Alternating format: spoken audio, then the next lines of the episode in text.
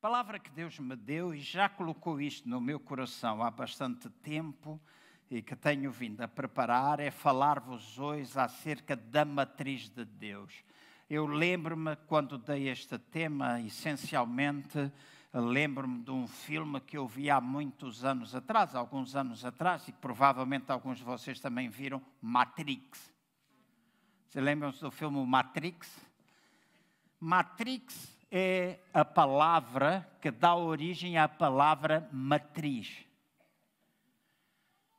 E a palavra matriz tem vários significados, e hoje vou dar alguns deles, mas essencialmente falar-vos um pouco acerca do matrix de Deus, ou da matriz de de Deus. E quero convidar-vos a abrirem Isaías capítulo 49, verso 1 e verso 2. Isaías 49, versículo 1 e 2.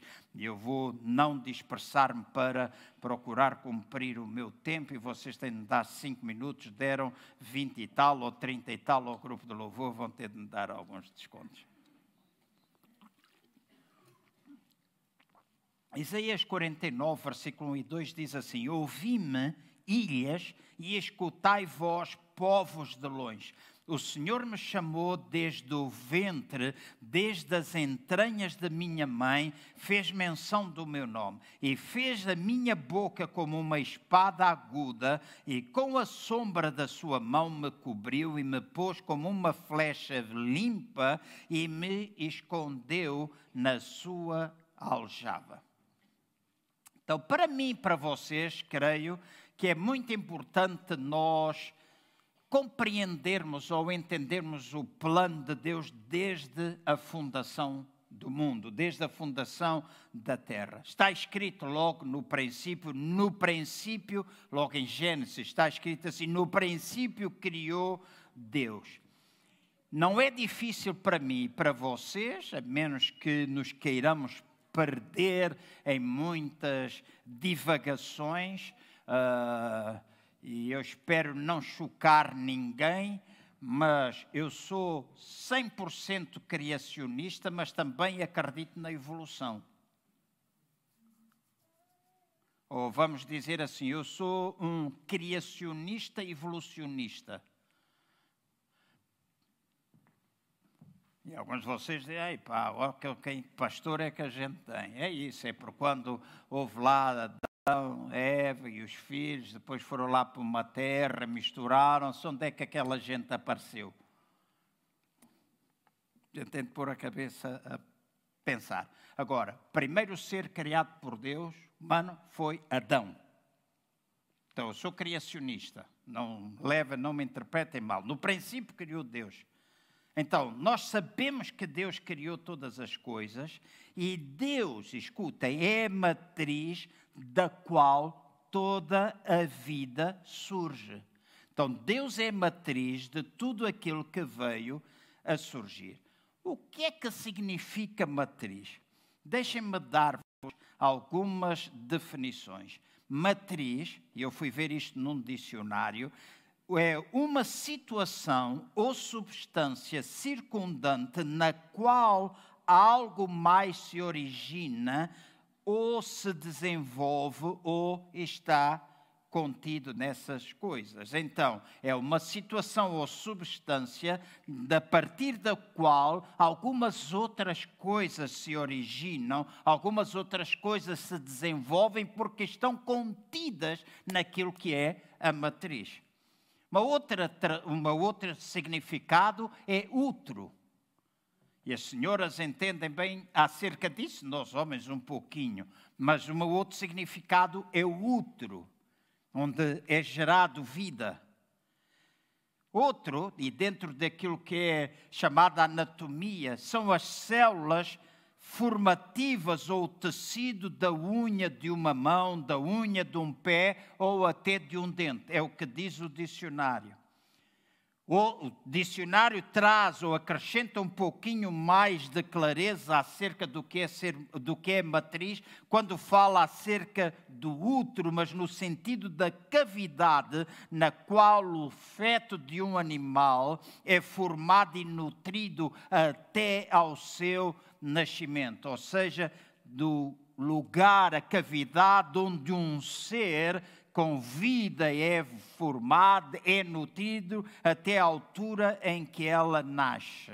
E a última definição é um molde, ou seja, a cavidade em que qualquer coisa é formada e que lhe dá forma como a matriz de um tipo. Então, ao olharmos para estas diferentes definições do que é a matriz, nós podemos dizer que a matriz é o útero ou a substância da qual surgem todas as outras substâncias ou surge toda a outra vida. Ao criar o céu e a terra, Deus estabeleceu uma matriz da qual toda a vida e toda a autoridade deve fluir.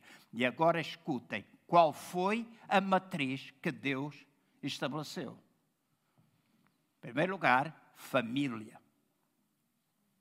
Foi a primeira coisa que ele estabeleceu. Família.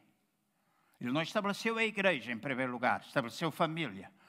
E é importante nós percebermos isso porque quando nós dizemos que somos uma igreja família, nós precisamos perceber que no início ele estabeleceu a família e que tudo é uma figura daquilo, ou uma sombra daquilo que na área espiritual nós devemos ser. Então, a matriz de Deus, a, a, ideia de Deus, o plano original de Deus foi para que a partir da família toda a autoridade, toda a vida pudesse fluir. E através da família, ele estava a dar um exemplo a toda a humanidade.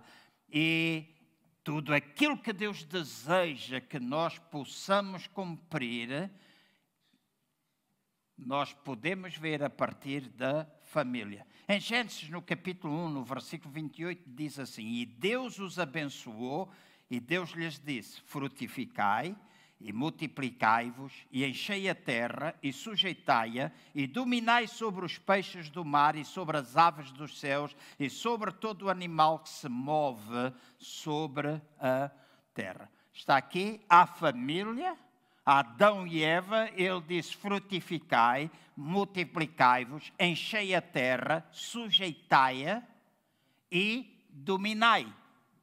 Foi ordens que foram dadas, foi um mandato que Deus deu a Adão e Eva. Isso a família, aquilo que é matriz dele, aquilo que ele criou. E se nós somos família espiritual, porque agora somos irmãos em Cristo Jesus e temos o mesmo Pai, temos Jesus como o mais velho, nosso irmão mais velho, então a mesma ordem que ele delegou inicialmente à família é a mesma ordem que ele delega a nós. Mas a igreja, infelizmente, tem tido escamas à frente dos seus olhos e nós não percebemos que este é um mandato que nos tem sido dado também. E nós vamos deixando as coisas andar. Eu estou no bar com os irmãos e às vezes eu dou comigo a pensar, mas mas está escrito que Ele me deu a capacidade de eu sujeitar as coisas. Está escrito que Ele me deu a capacidade, a autoridade para eu dominar coisas. Mas às vezes eu esqueço-me disso, tal e qual como vocês se esquecem. E coisas simples. Eu lembro-me, alguns anos atrás, eu às vezes estava no lugar. Eu não fui educado a dizer as neiras. Não fui. Primeira vez que eu disse uma asneira em frente às minhas filhas, e foi erva, foi um choque ao ponto da minha anocas dizer: Pai, tu deves estar mesmo muito irritado, porque eu nunca te ouvi dizer uma asneira. E eu disse em Angola, porque em Angola aquilo às vezes faz, dá vontade de dizer muitas. Não é só uma, dizer muitas.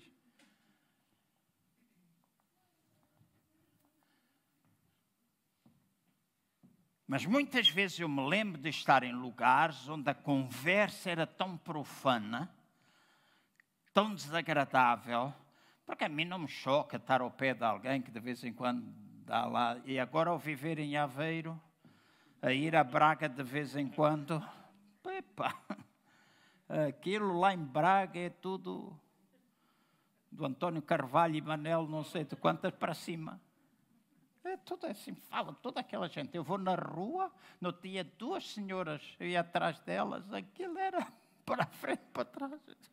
Tu queres, poça? A mim não, não me choca, não fico aquela coisa, ah, não consigo, não, mas às vezes nós estamos em ambientes tão depravados, tão eh, que palavreado é tão sujo, tão nojento, em cada cinco palavras, dez são asneiras, é desagradável, afeta o nosso espírito. E eu lembro muitas vezes de estar em lugares assim e fazer oração e dizer: a partir de agora, em nome do Senhor Jesus, não são ditas mais asneiras. E as asneiras paravam. Porque me foi confiado domínio na situação espiritual. Ah, isso é fanatismo. Chama aquilo que tu quiseres. Experimenta e tu vais ver. É simplesmente alguma coisa. Mas às vezes nós não usamos aquilo que nós temos. Porque nós esquecemos que temos este mandato. E a matriz que ele usou foi na família. Na mesma coisa, na nossa família, nós temos esta capacidade. Capacidade de frutificar, a capacidade de, de multiplicar. Existe na família natural, existe na família espiritual. A gente diz, eu não quero ter filhos, ok, não quer ter filhos, mas o mandato quando tu crias família é para que tu te frutifiques e multipliques e pelo menos deixes alguém para substituir vocês os dois. Pelo menos dois. Vá lá, filhos à vontade. Ah, no outro dia alguém me dizia, ah, mas pastor, a vida está muito difícil, as coisas estão muito complicadas. E eu disse assim: se a gente vai pensar que as coisas estão complicadas, nunca vamos ter filhos. Não é? Porque todos nós que estamos aqui, que somos pais, nem todos nós, quando tivemos os nossos filhos, as coisas eram todas muito simples. Pois não? Era nada simples. Eu estou a olhar para ti, Manuel, mas sei que tu não tens essa experiência, mas vais ter, né? qualquer dia. Então, porque eu ainda vou casar-te. É, estou a profetizar isso. Então, é capacidade da gente frutificar. Aqui, a matriz que ele estabeleceu, com toda a autoridade, da qual ele queria fazer com que toda a vida pudesse fluir, é a família. E ele usou-se a si mesmo como exemplo. Quando ele disse: façamos o homem à nossa imagem, conforme a nossa semelhança, ele estava a falar a partir daquilo que era, aquilo que estava, o modelo que ele tinha de família: Pai, Filho e Espírito Santo. Por isso ele disse: façamos, nós, nós, nosso, façamos. E quando ele disse façamos o homem à imagem, a partir da matriz estabelecida dentro dele, ele agora estava a falar para a família que ele estava a estabelecer o homem, homem, macho, fêmea, Adão e Eva num só corpo. E quando Deus disse, escutem bem, quando Deus disse, não é bom que o homem esteja só, Deus não não estava ali a ter alguma coisa, uma descoberta que ele estava a fazer naquela altura, de que de repente ele decidiu criar a mulher, não de forma alguma. Ele, desde o princípio, tinha estabelecido este plano. E agora deixem-me dizer, porque vai ser importante afirmar isto agora, para que os irmãos possam entender aquilo que vou falar hoje e no próximo domingo. Quando Deus criou o homem, diz que criou macho e fêmea, junto. E chamou aquilo que ele criou, macho e fêmea, chamou Adão. O nome Eva só surge depois da queda. Antes da queda, os dois chamavam-se Adão. Os irmãos podem ver, Gênesis capítulo 5. Se gostam de estudar a Bíblia, vão lá estudar. O que significa uma coigualdade entre o homem e a mulher, simplesmente com funções diferentes. Portanto, eu sou daqueles que não aceita muito bem esta luta do feminismo, quando nós homens percebemos que temos funções diferentes temos responsabilidades diferentes. Há coisas que nos têm sido confiados a nós homens que não são confiadas à nossa mulher, mas à nossa mulher são confiadas coisas que não somos a nós. Por isso é que é bom que nós não estejamos só, mas que sejamos um. Então eu não estou, quando eu falo do homem, não estou aqui a falar de que o homem é superior à mulher. Ontem eu vi um homem, pastor do Brasil, já ouvi algumas vezes falar dele. Ontem perdi cinco minutos, onde ele disse uma série de bacuradas e deu-me vontade de meter no avião e lá e arrancar-lhe a língua. Assim, tipo como Davi fazia com os leões. Quando ele estava a dizer para. E eu pensei, disse, Ana, epá, como é que ainda há pessoas que se sentam numa igreja a ouvir estas bacuradas? Quando ele estava a dizer: vocês pais, se vocês estão a educar as vossas filhas e a querer que elas tenham um curso, se vocês pais estão a fazer com que as vossas filhas desenvolvam, tirem a carta de condução, vocês não estão a criar uma mulher, estão a criar um homem. Porque a mulher é para estar em casa porque vocês têm de ensinar é para lavar, é para cozinhar e têm de fazer. Isso é que é para fazer para a mulher. Eu pensava assim, para quem me dera ter a mão comprida, né, assim, poder esticar e dar-lhe duas lambadas naquela cara. E essa é uma mentalidade que ainda existe. E no nosso país existe ainda uma cultura super machista. Mas também o facto de existir uma cultura machista, quando nós não desenvolvemos o machismo na nossa família, é importante nós compreendermos os nossos papéis papéis de cada um. E a partir da família, Deus estabeleceu. Então, a primeira e a última autoridade que Deus estabeleceu foi a família. Ou seja, a partir do núcleo familiar, na casa de um homem, de uma igreja local, da família dentro de uma nação, da igreja universal, Deus pretende, a partir disto, governar e reinar nesta terra. Nós não podemos dizer que somos chamados a reinar e depois não reinamos. Reinamos através de Cristo Jesus, então vamos exercer, vamos procurar exercer. E no reinado há coisas boas, coisas más, às vezes fazemos coisas certas, coisas erradas, tal e qual como todo e qualquer rei. O único que não erra é Deus mas vamos exercer o nosso domínio, vamos exercer a nossa autoridade, vamos exercer aquilo que Ele espera que nós possamos fazer. Quando Neemias entrou no processo da restauração lá de Jerusalém, dos muros, depois da sua destruição, e foi. Uh, estava a passar o nome, Neemias, e ajudem-me na reconstrução do, do templo.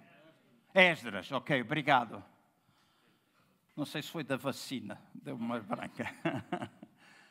Então Neemias reconstruiu os muros, Esdras reconstruiu o templo. E diz que Neemias, quando entrou no processo da reconstrução dos muros, Neemias 4, versículo 13 e 14, diz assim: Pelo que pus guardas nos lugares baixos, por detrás do muro e nos altos, e pus o povo pelas suas famílias, com as suas espadas, com as suas lanças e com os seus arcos. E olhei e levantei-me e disse aos nobres e aos magistrados e ao resto do povo: Não os temais, lembrai-vos do Senhor grande e terrível, e pelejai pelos vossos irmãos, vossos filhos e vossas mulheres, e pelas vossas casas. Escutem então Neemias, ao posicionar as pessoas de acordo com as suas famílias, estava simplesmente a seguir o plano que Deus estabelecera desde o princípio.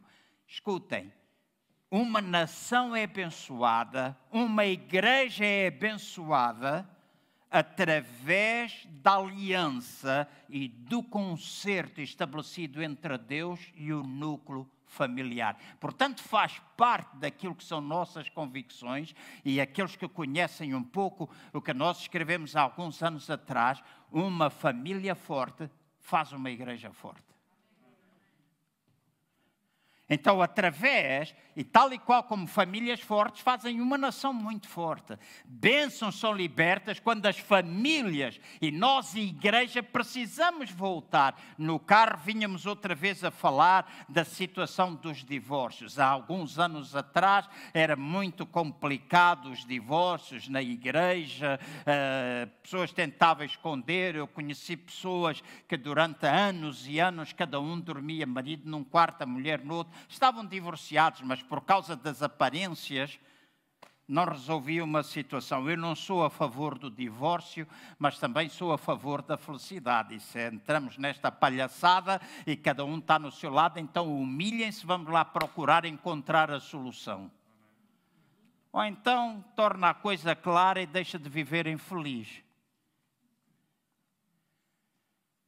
Claro que o meu desejo, o meu alvo, o meu objetivo é que nós tenhamos famílias fortes, mas nós não podemos esconder que divórcio acontece.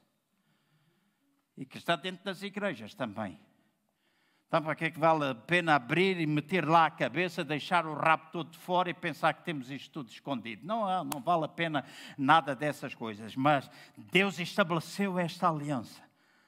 Em Gênesis, no capítulo 12, versículo 1 a 3, está escrito assim: Ora, o Senhor disse a Abraão: Sai-te da tua terra e da tua parentela e da casa do teu pai para a terra que eu te mostrarei. E far-te-ei uma grande nação, e abençoar-te-ei, e engrandecerei o teu nome, e tu serás uma bênção. E abençoarei os que te abençoarem, e amaldiçoarei os que te amaldiçoarem. E em ti serão benditas todas as famílias da terra terra.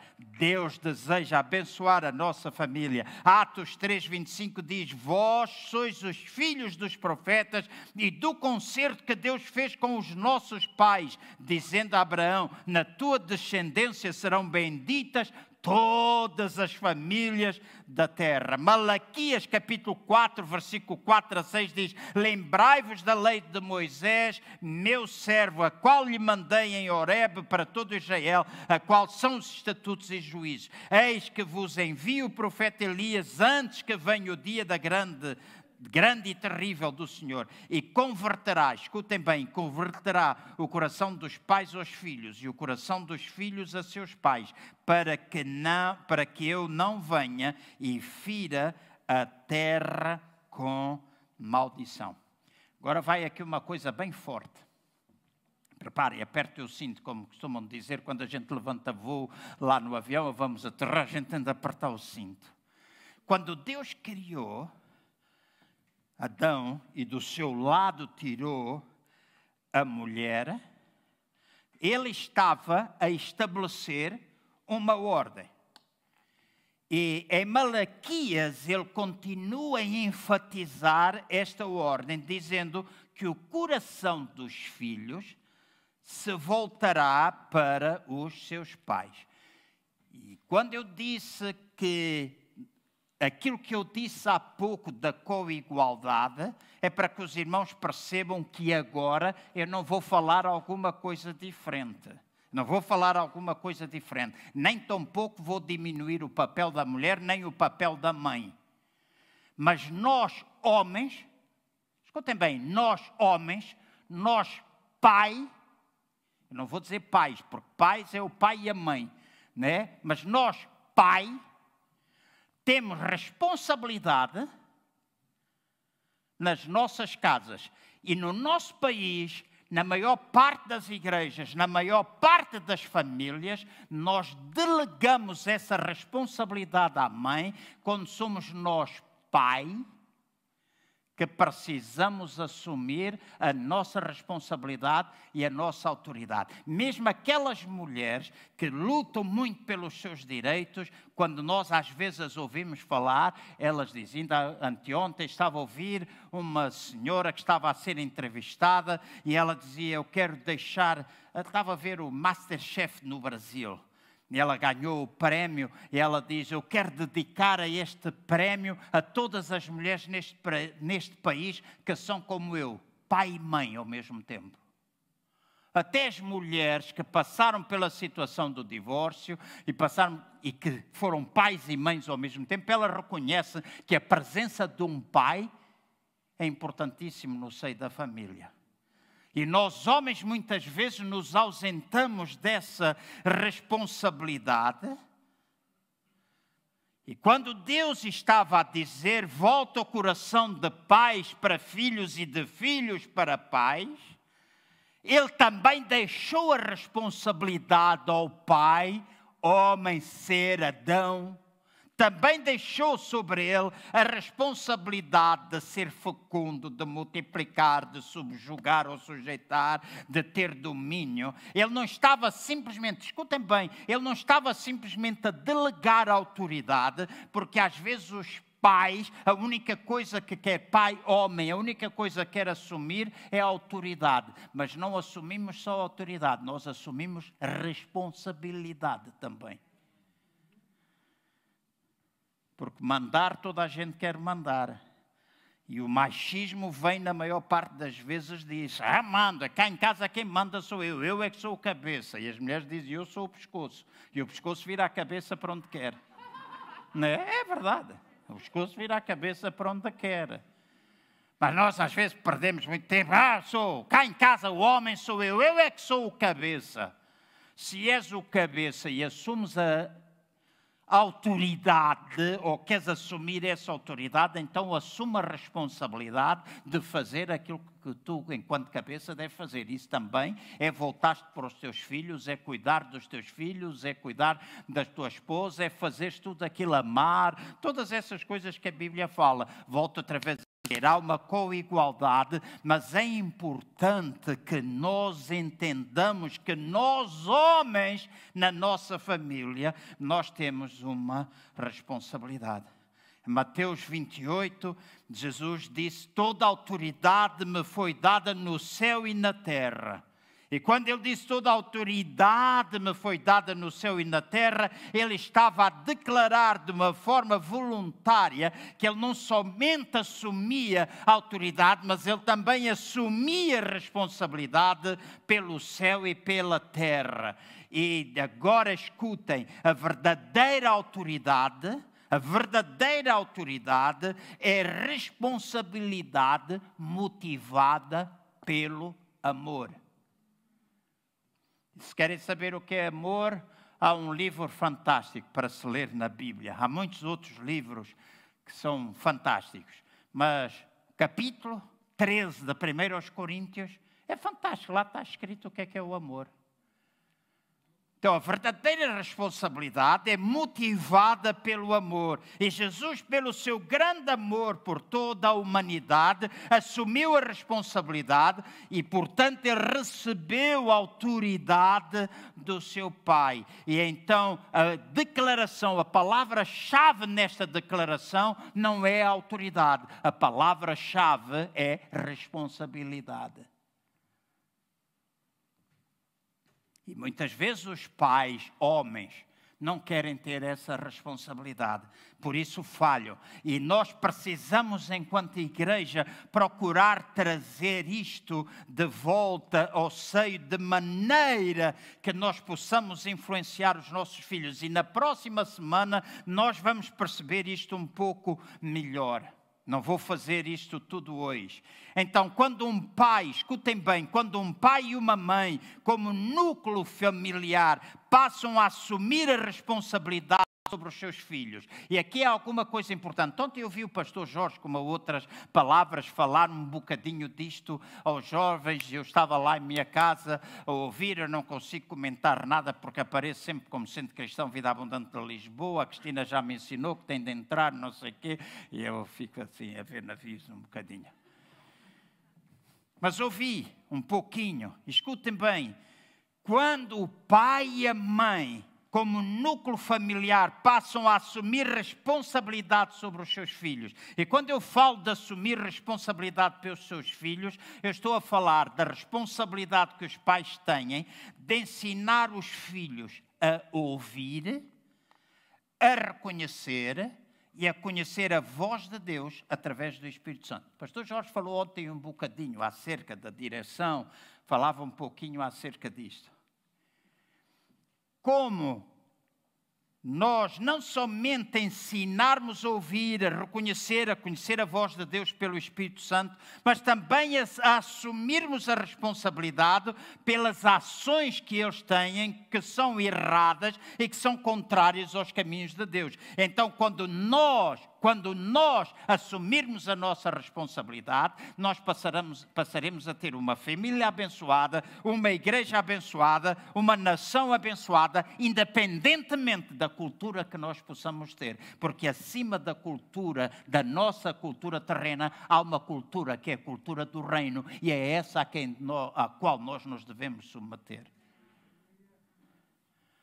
Sei que a cultura é uma autoridade Deus, autoridade suprema, palavra, consciência, etc. Tudo isso, autoridade dos homens, a autoridade da cultura também. Em Angola, por exemplo, o casamento familiar tem mais autoridade ou tem mais valor do que o casamento civil. Quando o noivo vai à casa do pai para pedir a noiva em casamento ou fazer a cerimônia do pedido, como lá é dito, vêm os tios todos, não é, Raul? Lembra uma vez encontrei e eu disse, Raul, onde é que tu vais? E fui-te levar lá, eu pensei que tu ias me levar a comer uma funjada, lembras-te lá em Benfica, em Patriota? E ele disse-me, não, eu hoje não vou comer uma funjada consigo, hoje eu vou para uma assentada familiar. Eu disse, o que é que é isso? Ah, os tios vão se juntar todos, há um problema na família, precisa resolver, e os tios estão lá todos, os irmãos, etc. E lá,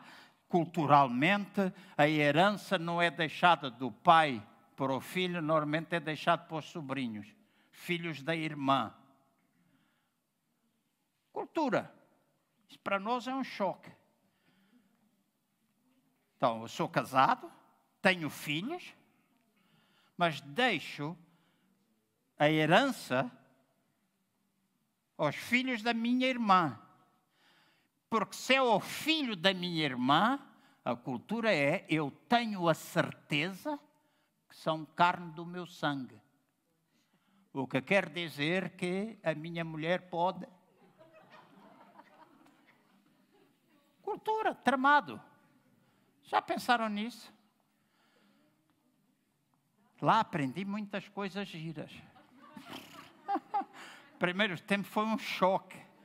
Algumas nasci lá, mas saí novo, não me apercebia dessas coisas. Gente paga para comprar a mulher. Eu tenho uma lista que eu pedi, tenho isso lá em casa, que o Vitor Simão me deu, o que os tios dele pediram. Eu disse: Vitor, tu tens dinheiro para isso? Ele disse: Não, não tenho. Eu disse: Eu vou-te ajudar um bocadinho, mas tu vais precisar muita ajuda. Mais de 10 mil dólares em pedidos: frigorífico, ar-condicionado, fato, não sei quantas grades de cerveja no pedido. E tudo aquilo tem de ser pago. Por isso, quando eles falam em separar, os tios aparecem e dizem: é, para o baile aí. Então, a autoridade da família, perante, o casamento perante a família, tem mais autoridade do que o casamento civil. Por isso, muitas vezes, quando eles estão casados, entre aspas, só no casamento familiar, eles já podem viver juntos, já podem fazer, porque para lá esse existe o casamento, o outro não tem tanta validade, excetuando nas grandes cidades. Então, aqui é importante nós assumirmos a nossa responsabilidade. Então, nós podemos ir ver a, a nação abençoada. E agora espero que ninguém me leve a mal. Mas hoje, quando nós pensamos nos nossos filhos pequenos, eu agora não penso, meus filhos e minhas filhas estão criadas, todas mães, excetuando a Catarina, a Rossana também, mas quando eu penso nos meus netos, hoje os netos, hoje os nossos filhos pequenos, os pais estão aqui que têm filhos pequenos, os filhos sabem, têm opções, milhentas opções a Catarina, quando há dois anos e tal atrás, o Sebastião, e o Sebastião naquela altura tinha quatro anos, talvez não chegava a quatro anos. Catarina entregou-lhe o telemóvel. O telemóvel tinha código. Mas pouco tempo depois, ele estava a ver vídeos e gastou a bateria e os dados todos à Catarina. E a Catarina perguntou como é que este miúdo, com um telemóvel codificado, como é que ele conseguiu entrar? E ela, eu disse, pá, se calhar o tipo viu lá, marcar assim e fixou. Né? Alguns é só rolar. Ele viu, ele usou. Hoje, os miúdos sabem mexer. Hoje há muita opção. Hoje há muita facilidade. Hoje é muito fácil para nós pais deixarmos os nossos filhos fazerem aquilo que querem. Porque nós às vezes ficamos, e durante este tempo da pandemia, uma queixa que houve é os filhos em casa, os problemas que nós temos e o trabalho e não conseguimos, e os filhos, e tomara que venha à escola, e não sei o que, e o pessoal fica pelos cabelos. Então é muito fácil ir a um lugar qualquer, entregamos o tablet, entregamos o telemóvel e a gente não fala com eles.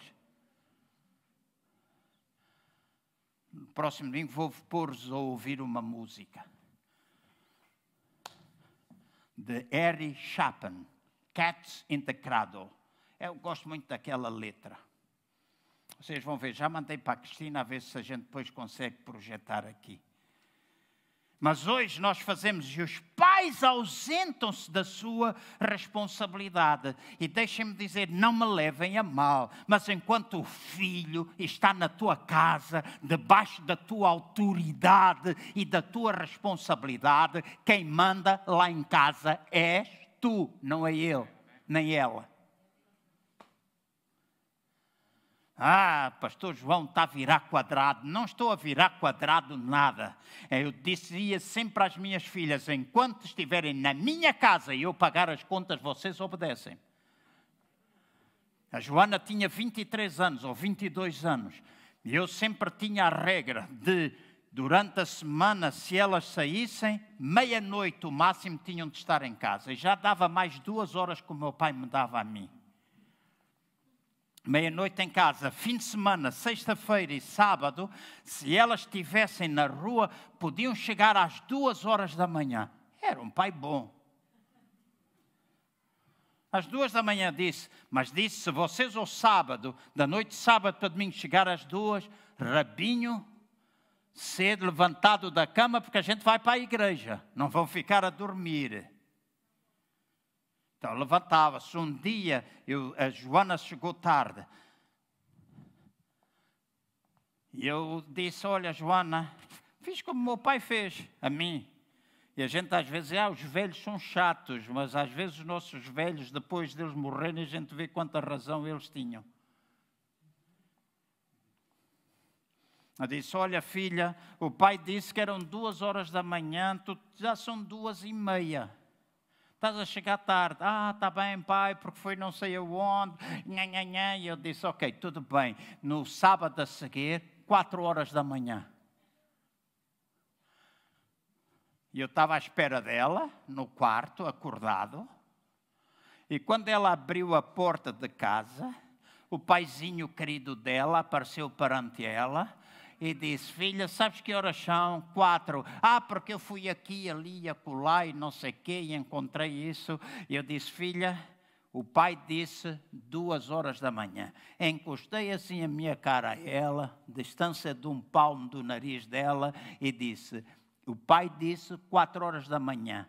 A próxima vez, às duas horas da manhã, a próxima vez que tu passes depois das duas, a mesma mesma porta por onde tu entras é a mesma porta por onde tu sais, porque cá em casa, enquanto tu estiveres debaixo da minha coisa, tu estás debaixo da minha responsabilidade e da minha autoridade. Eu não quero. Nunca mais chegou depois das duas. O meu pai resolveu isso com outra coisa. Deu-me uma estampilha que eu levantei voo. Mas nós pensamos que isto é mau, que nós não queremos fazer isto aos nossos filhos mas nós temos de assumir a autoridade, mas também temos de assumir responsabilidade. Ah, o meu filho não quer vir à igreja. Enquanto está na tua casa, trá-lo à igreja. Refila, refila, chora, chora. Ai, pastora, não, não devia ter vindo ao culto hoje. Mas devias. No tempo em que eu criei as minhas filhas, eu não tinha, ouve bem, eu não tinha, ou elas não tinham aquilo que nós hoje temos. Elas ficavam sentadas ao meu lado, com livros de colorir. A Nocas, uma vez, despiu-se toda em Moscavide, estava lá atrás com a mãe, despiu-se toda, passou por debaixo das cadeiras e apareceu nua em cima do púlpito a chamar por mim pai. Mas aqui o pessoal riu, foi tudo muita coisa, mas ela estava no culto. Despida ou não despida, ela estava no culto. E nós às vezes ficamos a pensar: ah, nós temos isso. Ah, olha, eu não me importo se uma, de vez em quando uma criança ou outra faz barulho. Também se fizer muito barulho, pega nela, vai lá atrás, acalma, traz outra vez. A igreja é toda gente, todas as idades, bolas, não vamos ser quadrados. Então, a nossa responsabilidade, então, nós muitas vezes queremos nos ausentar disso. Deixem-me enfatizar para terminar Aquilo que eu quero apresentar-vos nesta teologia da família é de que o núcleo familiar é a base de toda a autoridade e de todas as relações humanas. O núcleo familiar pode libertar bênçãos ou maldições para as gerações de uma nação, ou até gerações futuras. E agora escutem, escutem bem, se faz favor quem controla e influencia os teus filhos vai controlar o futuro deles. Volto a repetir para alguns de vocês me ouvirem. Quem controla e influencia os teus filhos vai controlar o futuro deles. E outra grande verdade é que o núcleo familiar é a base relacional dentro da igreja, dentro da nação, dentro da comunidade. Eu sei que aquilo que eu estou a dizer há uma idade para todas as coisas. O teu filho é mais velho, teu filho... há coisas que nós depois, eles vão viver a vida deles. Eu não tenho mais responsabilidade sobre as minhas filhas, todas elas estão casadas, o marido agora que se entenda com elas. E agora só quero estar com meus netos e, e estragá-los. E não posso estar. Só quero estragar, fazer aquilo que o pai e a mãe coisa, às vezes meter uma cunha e não sei o quê, é aquilo que a gente, a voz, quer fazer. Mas eu não tenho mais essa responsabilidade, não tenho. Há uma altura que tu deixas de ter essa responsabilidade sobre os teus filhos, mas principalmente enquanto eles são crianças e estão no início de uma adolescência, ai, ai, ai, ai, não fujas dessa responsabilidade, porque essa é a matriz de Deus. Esse é o plano original de Deus, isso é o que Deus quer que tu faças eu não tenho tempo, por isso eu não vou ler. Já passei e sei que está a ficar tarde, mas eventualmente no próximo domingo eu vou ler-vos uma história que eu li de um colunista da, do Washington Post sobre alguma coisa que aconteceu lá na África do Sul, quando havia rinocerontes brancos. Eu resumo a história rápido. Havia rinocerontes brancos que apareceram mortos. Apareceram 39 rinocerontes mortos na, e Apareceu só as carcaças. Quando os guardas do parque repararam naquilo, pensaram que foram atiradores furtivos que os tinham mortos. Mas depois repararam que os dentes do rinoceronte estavam lá junto às carcaças. E quem mata elefantes ou rinocerontes é para lhe tirar os dentes para tirar aquilo que eles têm de mais valioso, entre aspas. E estava lá. E então eles fizeram uma pesquisa adormeceram alguns dos rinocerontes brancos, colocaram câmaras, chips, colocaram câmaras no parque para ver o que é que estava a acontecer. Então vieram a descobrir, resumindo muito a história, vieram a descobrir que eram alguns elefantes ainda novos, elefantes machos, que sem qualquer provocação por parte dos rinocerontes, começaram a perseguir os rinocerontes, começaram a tirá-los coisas, porque o elefante corre que se farta e aquela tromba tem força para caneco, começou a andar atrás, atiraram-lhe coisas, e quando conseguiam uh, fazer com que o rinoceronte perdesse um pouco da sua iniciativa, espezinhava-os e matava-os. E isto era contra a natura, não fazia parte de nada. Até que fizeram um estudo. Por que é que isto estava a acontecer? E chegaram à conclusão que 20 anos atrás, desde, desde este acontecimento, 20 anos atrás, no Kurugar Park, que eu gostava muito de visitar, já lá estive perto, mas gostava, diz que é um parque mais bonito do mundo. Uma reserva. Diz que no Kruger Park o aumento do rino, dos elefantes foi tão grande, o crescimento, a multiplicação foi tão grande, que eles deixaram de ter a capacidade de acomodar todos os elefantes. Então o que é que eles fizeram? Decidiram transferir alguns do Kruger Park para, este, para esta outra reserva. E pegaram nos elefantes, e diz que todos os elefantes que eram grandes, eles tiveram de matar porque não conseguiam transportar. Os mais adultos, eles mataram também, porque eram elefantes muito grandes, não tinham capacidade, então mudaram simplesmente os elefantes mais jovens para aquela reserva, porque já não conseguiam acomodar. E aquilo a que eles chegaram de conclusão, por causa de um carola lá no parque, ter pensado assim: deixa lá ver se a gente resolve o problema.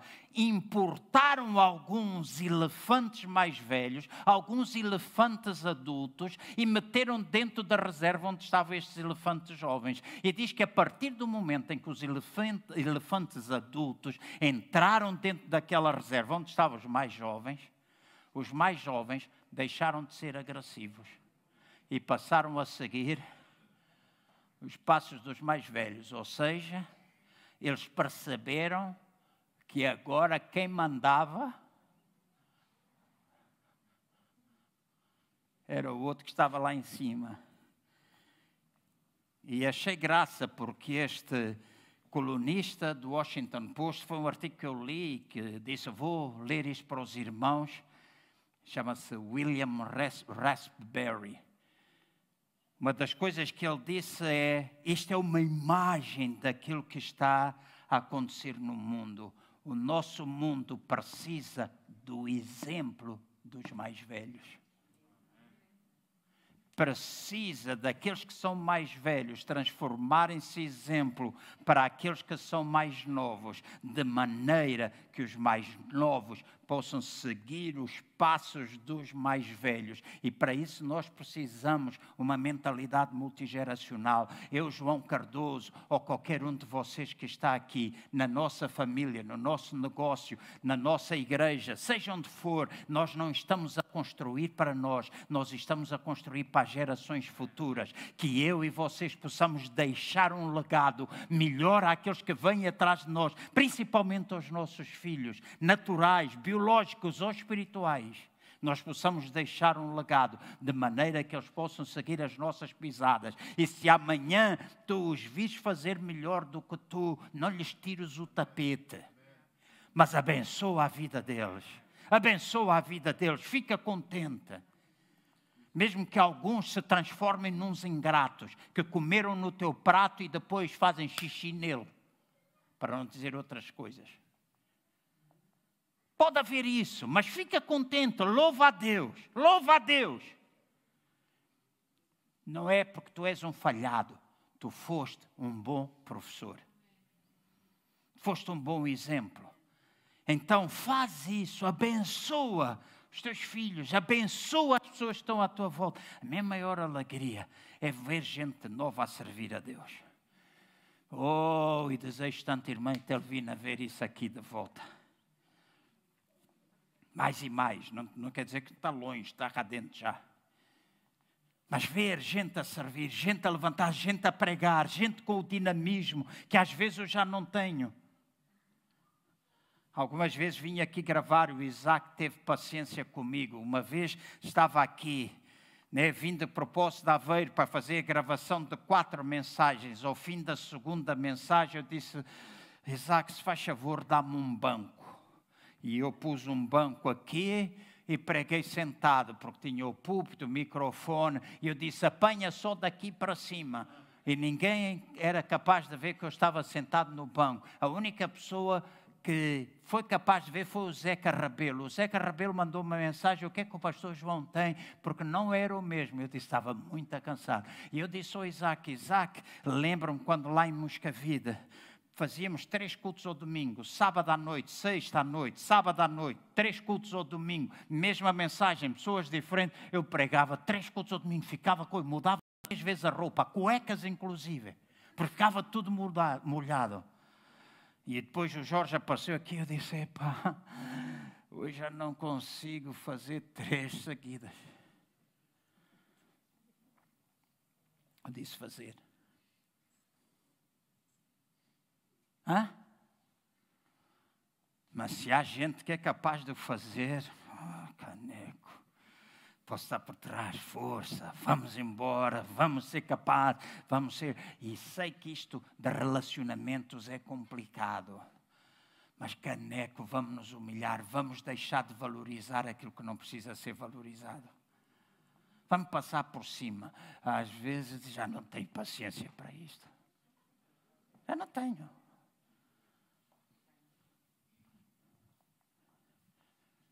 Mas é minha responsabilidade passar à nova geração. Vamos ficar de pé, se faz favor. Obrigado pela vossa paciência.